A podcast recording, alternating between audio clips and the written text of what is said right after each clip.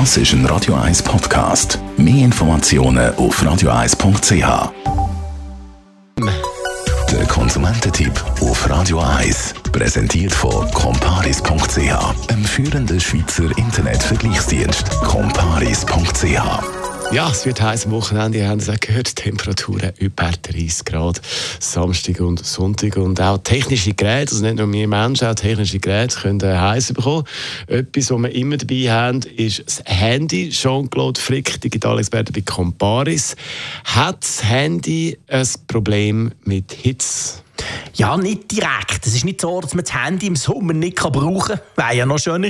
Aber es ist so, dass das Handy gar nicht gerne hat, wenn die Sonne direkt drauf scheint. Also wenn es draußen so richtig heiß ist und man das Handy zum Beispiel irgendwo auf dem Tisch liegen oder in der Body und die Sonne kann direkt drauf scheinen, dann ist es tatsächlich für das Handy nicht so gut. Also was passiert dann, wenn ich das Handy gleich an der prallen Sonne liegen lasse? Ja, auf der einen Seite wird dann irgendwann das Handy überhitzen. Weil vor allem der Bildschirm ist ja aus Glas und das Ganze erhitzt sich relativ schnell, wenn die Sonne drauf scheint. Das heisst, dass es im dümmsten Fall einfach abstellt. Die meisten modernen Handys haben eigentlich einen Hitzeschutz eingebaut. Das heisst, wenn die merken, dass es zu heiß wird, dann fährt das Handy ab. Da kommt irgendeine Meldung oder irgendein Symbol, ja, dann ist das Handy halt abgestellt und ihr seid offline. Zusätzlich ist es so, dass der Akku nicht so gerne hat, wenn er richtig, richtig heiß wird. Wo je heißer der Akku ist, desto schlechter funktioniert er auch. Und ja, wenn man jetzt immer wieder überhitzen und an der Sonne liegen dann kann der Akku tatsächlich auch Schaden nehmen.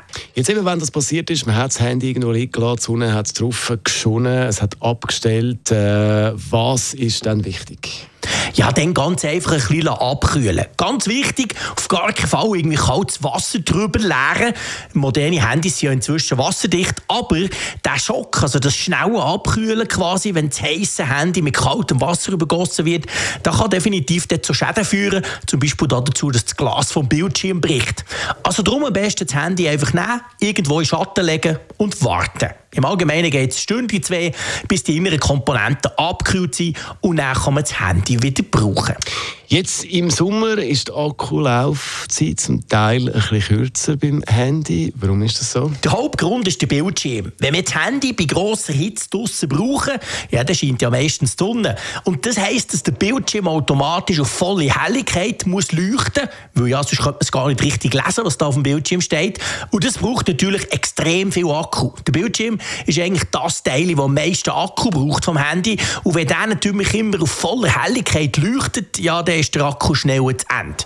Und auf der anderen Seite ist es auch noch so, wenn es richtig heiß ist und sich das Handy zum Beispiel auch noch erwärmt, dann funktioniert der Akku schlechter. Also sprich, er kann weniger gut seine Kapazität haben, weil ein Akku, der hat am liebsten so zwischen 20 und 24 Grad.